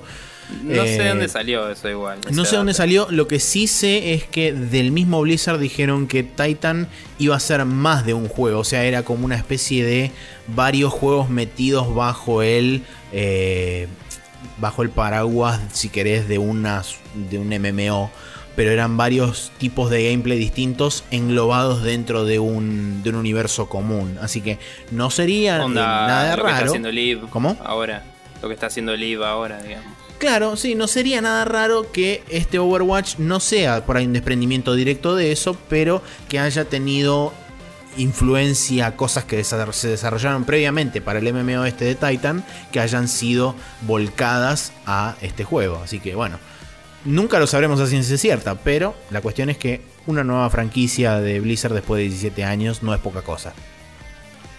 Así es. Eh, última cosa que quiero decir es, las habilidades realmente se ven muy originales. Eh, lo que noté es que los personajes son únicos, no son clases. Eh, o sea, es una, eso es más tirando a lo que es el Dota u, otros MOBAs, digamos. Es como vos no elegís una clase, sino que elegís un héroe y ese héroe tiene habilidades propias. Sí. Y según lo que se ve en el trailer cinemático, que vamos a postear los dos, el cinemático y el de gameplay, eh, se puede ver que los Overwatch son una facción buena y hay otra facción opuesta, de la cual en el trailer de gameplay se muestran varios y en el trailer de cinemáticas se muestran dibujos y imágenes de algunos que no se vieron todavía. Sí. Eh, de ambos bandos, de hecho, porque hay un vaquero también que no apareció en el gameplay, por ejemplo, que tiene mucha pinta a Jet Black de Cowboy Bebop, había dicho alguien, eh, pero un poco más joven y con sombrero. Em, la cuestión es que. Nada, son dos facciones, cada uno tiene sus habilidades. Se nota que hay análogos porque muestran inclusive una especie de eh, ingeniero tipo el del Team Fortress, que es un enano, y otro que es una minita. Y los dos ponen torretas y ponen uno un teleporter y el otro alguna cosa más. Sí. Pero es como que son distintos en sí mismos y tienen distintos ultimates porque tienen un ultimate cada uno. Eso es muy Dota, digamos. Mm. Eh, entonces es como una mezcla loca de géneros que están tratando de buscar su propia identidad y me parece copado. Lo único que me la bajó un poquito en el trailer de gameplay sobre todo es esas dos o tres boludeces que eran calcadas del Team Fortress que son imposibles de deshacerte de ellas, ¿no? Eh, como por ejemplo la actitud de la minita Scout es igual y al, Scout del Team Fortress es arrogante y como que le, la boludea a la gente corriéndole adelante y todo y decís, oh, qué copia barata. Y de golpe rebobina para atrás y decís, oh, qué carajo pasó ahí, está bueno. Pero es como que podrían haber buscado un poquito más eh, salirse del, del molde, estereotipo de los personajes. Los personajes son muy estereotípicos, digamos. Eso. Eh, pero bueno, nada. Pasando a lo siguiente, tenemos que nuevos héroes y Battlegrounds fueron anunciados para el Heroes of the Storm. Eh, la beta del mismo va a empezar en enero de 2015. Por ahora siguen alfas medio locas. Em, que ya tienen acceso público, me parece, no estoy seguro. O es mucho más abierto que antes. Es mucho más abierto que antes, no es público todavía. Perfecto. Eh, y eh, hay un nuevo trailer mostrando estas nuevas features. Los nuevos héroes anunciados son Jaina Proudmore y Thrall. Eh, no me sale el apellido o el apodo de Thrall, pero es el de Warcraft, el que tiene el martillo, el que el que ve más allá de lo evidente. Creo que es Doomhammer, pero no estoy seguro. No me acuerdo. La cuestión es que los ves ahí repartiendo bifes a todo el mundo. Eh, la minita para quien juega Dota es la que es igual a la Crystal Maiden. Y eh, Thrall es Thrall, siendo ahí badass con su martillo. Eh, también mostraron de alguna forma participación de los Lost Vikings, que no los, eh, no los anunciaron como héroes, así que no estoy seguro si son. Bien una nota que decía nuevos héroes y estaban los Lost Vikings, pero en el tráiler este están anunciados como en una parte distinta, donde habla de los mapas y todo eso. Entonces me parece que son creeps del nivel o que podés sumonearlos de alguna forma o son un ítem que te ayuda o algo. Eh, la cuestión es que se ve a los tres eh, vikingos yendo por su cuenta y peleándose y un barco con los tres juntos yendo a cagar a bifes a un tipo. Hmm. Así que hay que ver de qué va eso. Eh, también había otro personaje más que era Silvana, Silvana Swinrunner, que estaba mencionado en esta nota que digo, pero no la vi en ningún lugar del video, así que no sé de dónde carajo sacaron ese dato, no, no puedo dar especificaciones al respecto. Muy bien. No lo probé todavía este juego, tengo el Alpha C1000 y está ahí juntando polvo digital y voy a ver si lo agarro un día de estos y comento sobre él. Bien, perfecto. La última noticia que salió de BlizzCon 2014 fue el anuncio de Goblins vs. Gnomes, la última expansión de Hearthstone. Además también se anunció que a principio de diciembre o a fin de noviembre, no recuerdo exactamente cuándo, va a estar disponible en Android el Hearthstone. Eh, Así que para toda la gente que tiene Android ya sabe en qué momento esperarlo, más o menos. Y la cuestión es que Goblin vs. Gnomes creo que está anunciada para 2015, para principio de 2015. Y va a traer, eh, esa expansión va a traer alrededor de 100 cartas nuevas a Hearthstone. Así que van a tener que hacer un lindo balance importante de nuevo. Pero bueno, esas fueron todas las noticias que hubo en la BlizzCon de este año. Y ahora nos vamos a... Breaking News. Breaking news que vienen de la mano de Rockstar, porque aparentemente sacaron un parche para un juego.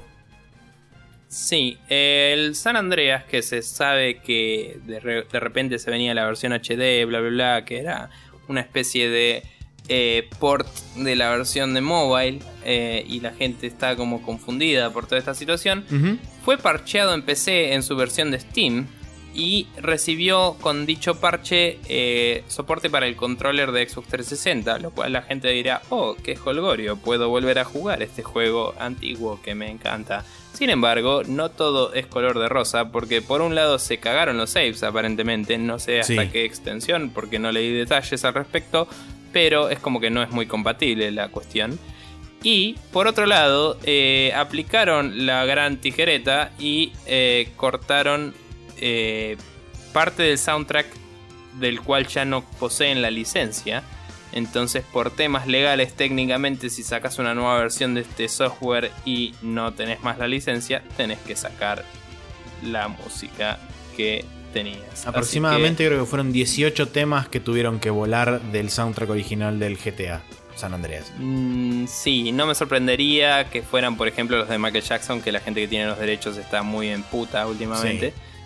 Pero jugar ese tipo de juegos sin Michael Jackson es un garrón. Entonces, la verdad es que, por suerte ahora está el player de Steam y toda la bola, pero qué choto cuando pasan estas cosas que técnicamente este juego vos ya lo tenías. Técnicamente la licencia que se te otorgó a vos, a pesar de que diga en el User Agreement esto está sujeto a modificaciones, esa licencia ya poseía estos temas eh, licenciados en sí mismos. Entonces podría haber una mini crisis acá de debate, ¿no? En algún lugar alguien se va a ofender y va a hablar con alguien y alguien va a pegarle un tiro a otro y va a empezar Watchmen o algo así y se ve toda la mierda.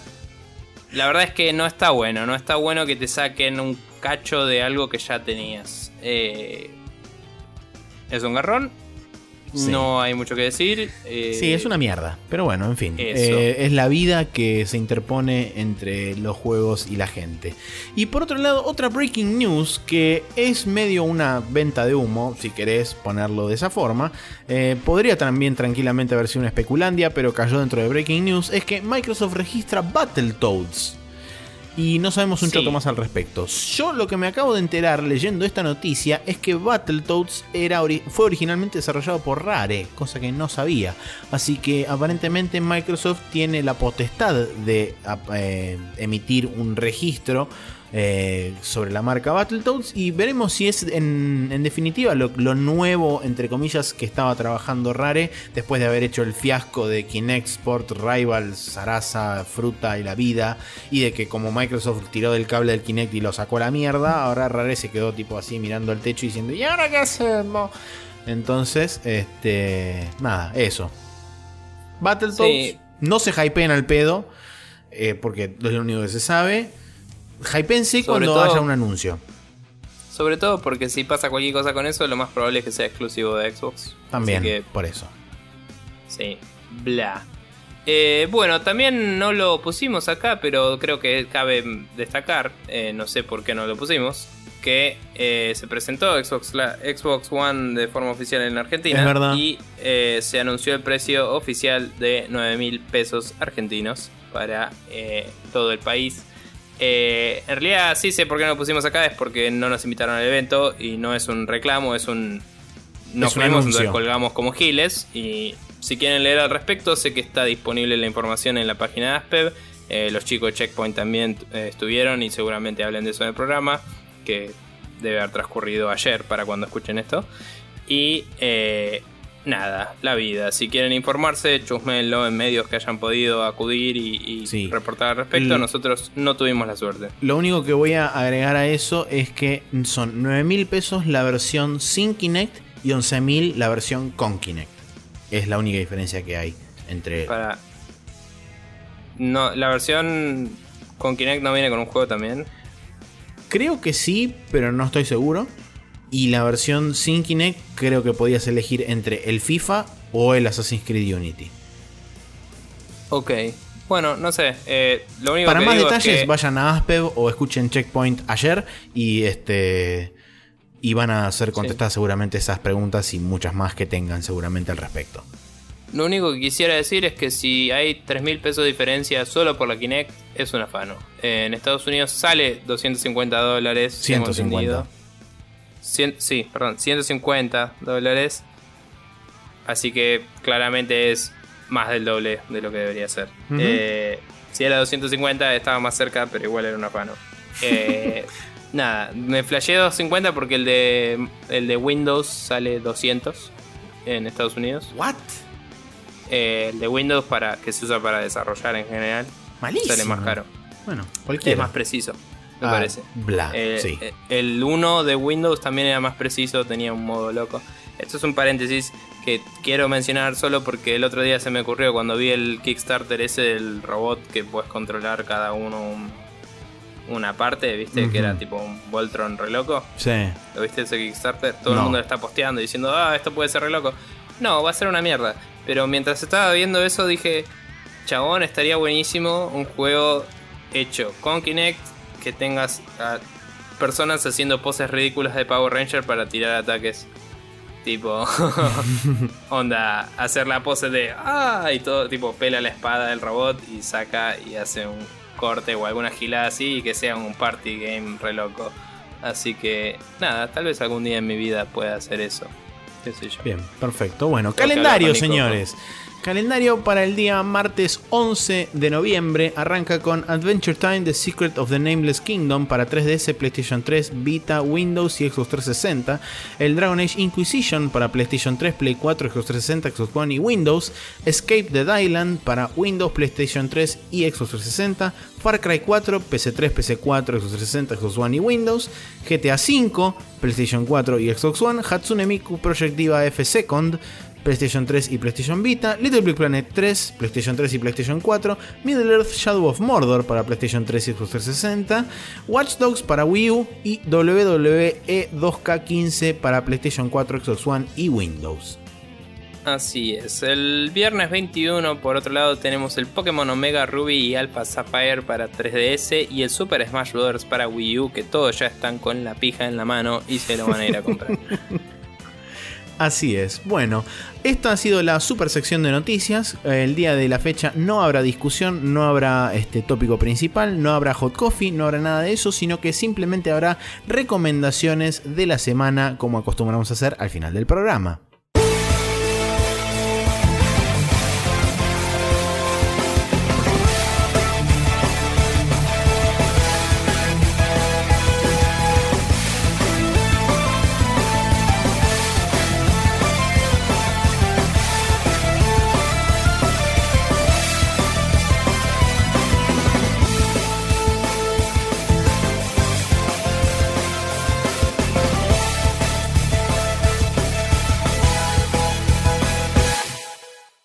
Move que nos trae las recomendaciones semanales de la semana, semanática, eh, arranca con Nico y nos recomienda justamente algo que charlamos al principio del programa.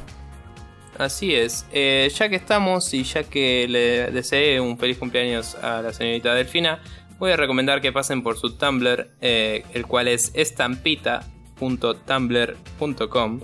Eh, realmente tiene dibujos muy interesantes, tiene un estilo muy particular, tiene colores muy locos porque aparte es diseñadora profesionalmente, entonces tiene muy buena idea de cómo complementar las paletas y eso en mi opinión. Eh, tiene un estilo medio adventure timeoso, pero también a veces hace cosas más detalladas y a veces las hace más caricatura todavía y me copa mucho cómo lo hace eh, ella, digamos, cómo, cómo lo maneja el estilo. Eh, pueden pasar, tiene algunas cosas en el Tumblr así nomás, si van al archivo tienen más cosas obviamente. Y eh, inclusive tiene algunas cosas en pixel art dando vueltas por ahí que están recontra zarpadas. Y ahora está laburando en un estudio de animación, así que cada tanto sube alguna a algún lado. Eh, Estoy chusmeándolo. Ese Tumblr, Pausa, estoy chusmeándolo un toque y llegué a uno de una Lara Croft que está realmente muy zarpado. Bueno, ese por ejemplo es uno que es particularmente caricaturoso y sin embargo eh, se nota que es Lara Croft y tiene una especie de feeling muy fuerte, ¿no? De A Survivor is Born. Sí, sí, esa mierda que nos vendieron y que no fue ni a palos. Pero Pero me, cabe mucho como, lo maniobra. Acá te voy a pasar para que veas otra cosa, Maxi, en el chat del, Hangout. Ah, bien. Por ejemplo. Y acá una cover de Super Mario Bros. que una vez le plagió un hijo de puta de México, que es el segundo link que te pasa. Que te pasé. Que hay un chabón de México que le pone anteojos y bigotitos a las cosas y, las, y los exhibe en lugares y gana infinita plata haciendo eso con arte de los demás, porque es un forro conchudo hijo de puta. Qué ladrón de mierda, boludo. Sí, y se sabe, y es sabido, salió en, diarios y Hay cosas. Hay que cortarle la poronga y dársela de comer, boludo. Sí, más o menos. Pero bueno, la cuestión es que ella hace arte muy copada, eh, realmente creo que domina mucho su estilo y además tiene un par de estilos más serios que cada tanto tira, como en este dibujo de Samus que está resarpado, que te estoy pasando ahí. Estos son momentos muy radiales, como dirían los chicos de rayos catódicos en este momento. Wow, y ¿Ves? Y entonces me re fascina como labura y hace rato tengo ganas de hacer che, bueno, voy a poner un par de estos dibujos en el post del podcast porque la verdad que si no queda como el orto que digamos, wow, qué zarpado que yo y la gente no los vea. la mueve. Nada. Eh, así que feliz cumpleaños a ella. Eh, gratis pues, le, arengamos el, el Tumblr y ojalá que pasen y vean y que la sigan y que comenten en sus cosas porque es una grosa. Sí. Eso. Y por otro lado quería recomendar que vayan a YouTube, escriban Elite Dangerous, le den enter y aprieten en cualquier video. porque ya lo había recomendado, ya he hablado de lo zarpado que está. Pero ayer estuve literalmente 3 horas viendo videos de este juego. Y estoy hypeando como un hijo de puta. Y quiero que salga. Y falta mucho para el 16 de diciembre, que es la fecha oficial de lanzamiento que se anunció en la semana pasada también. Y apenas se anunció, fui y hice clic en comprar y ya lo tengo ahí esperándome. Eh, no tengo acceso al Early Access. Así que estoy como un hijo de puta mirando y babeándome y diciendo, ¿por qué no se ese juego? y no entiendo por qué vos, Maxi, no estabas hypeado, o mejor dicho, no entendía. Ayer hablamos un poco. Sí. Y quiero creer que ya tus dudas y tus miedos fueron resueltos por la conversación que tuvimos ayer cuando te dije que se puede jugar single player only. O co-op con tus amigos y nadie más, si querés. Así que me parece que es hora de que dejes de vivir una mentira y sigas a tu corazón y te compres el Elite Dangerous y juguemos juntitos. Sí, mi, miedo principal era que no se terminara nunca jamás en la vida. Eh, pero bueno, es verdad que si tiene una campaña single player y qué sé yo, y se puede jugar totalmente desconectado del mundo y tiene un game over final donde corren los títulos y dice The terminó, felicidades, ganaste. No sé si tiene un game over porque es medio sandboxy, pero se puede jugar offline y se puede jugar, como decía, en un multiplayer regulado solo con tus amigos. Se puede jugar de varias formas. sí, no sé, tendré que ver videos al respecto, pero digamos, por ese lado está bien. Chabón es el espacio, la frontera final. Esos son los viajes de Maxi por el espacio. Sí, igual, este, cuoteándome, a mí mismo que no lo voy a tener acá a mano lo suficiente como para poder cuotearme efectivamente y en detalle a mí mismo. Eh, mientras tanto lo busco y este, voy a seguir hablando intentando decir cosas congruentes y no pifiar en el intento. Pero había dicho algo así como que para mí no existe el jugarlo un toque tranquilamente. Es o no lo juego o paso las próximas 8 semanas jugando 9 horas por día. Digamos, ese es... Era 9, 8, sí. Sí. Casi lo lograste el juego. Bueno. Pero... Chabón, creo que tenés que pasar las siguientes nueve semanas jugando 8 horas por día. la única solución para este dilema que tenés. Es un juego de naves en espacio que se va a la reconcha de la lora y vuelve 50 veces. Punto. Y es y todo bien, pero va a ser el, vos me decías que estaba medio como que el Star Citizen, no sé qué, pero el Star Citizen ya tiene unas unas movidas medio pay to winosas y todavía ni salió el juego es una mentira gigante ese juego. No sé. Eh, ¿Vos decís que es el elefante, en el, elefante en el cuarto? ¿Qué qué? ¿Vos decís que es el famoso Elephant in the Room? Yo creo que es más bien como la ballena gigante en la galaxia, no sé, pero... ok, bueno. Eh, Perfecto. Bla, no importa. Elite Dangerous. Vean videos y va véanse porque es fucking hermoso y el espacio nos va a volar la cabeza a todos. Bueno, perfecto. Yo por otro lado tengo una recomendación que mm, la verdad, debo ser honesto, no lo probé, pero el prospecto y la idea, la verdad que me lo vendió muy bien y de hecho después de haberlo recomendado lo descargué, pero todavía no lo probé, así que por eso estoy diciendo que no lo probé. Eh, el juego se llama Super Sagan RPG eh, y involucra grandes luminarias de la ciencia montadas sobre mecas gigantes cagándose a palos con habilidades, eh, digamos, acordes a esas luminarias de la ciencia. Ejemplo, Marie Curie cuando muere explota y emana radiación que hace daño overtime en una área of effect puntual. Eh, por ejemplo, Albert Einstein puede eh, manejar el tiempo, había otro que podía tirar este agujeros negros y ese tipo de cosas. Nikola Tesla, por supuesto, es el dios de la electricidad. Em, Obvio. Por supuesto. Y bueno, todo ese tipo de cosas sumamente divertidas. Tengo entendido que este juego originalmente nació como un student project de una carrera de alguna universidad de un grupo de flacos. Eh, la idea de los chabones es, en la medida de lo posible, irlo actualizando, sacándole bugs y ese tipo de cosas. No sé qué tanto le van a poder agregar mecánicamente en cuanto a mecánicas, en cuanto a personajes, en cuanto a escenarios, etcétera, como para poder llevarlo a un juego. Eh, armado completamente y cerrado, es más una demo que otra cosa, pero el prospecto me lo vendió. Cuando lo pruebe eh, les voy a poder decir más al respecto. Si se animan y quieren probarlo ustedes por su cuenta, les voy a dejar el link para que ustedes puedan entrar a IndieDB y se bajen el ejecutable y le den para adelante y después me digan a ver qué onda, si estaba bien o tiré cualquiera. Genial. Habrá que ver.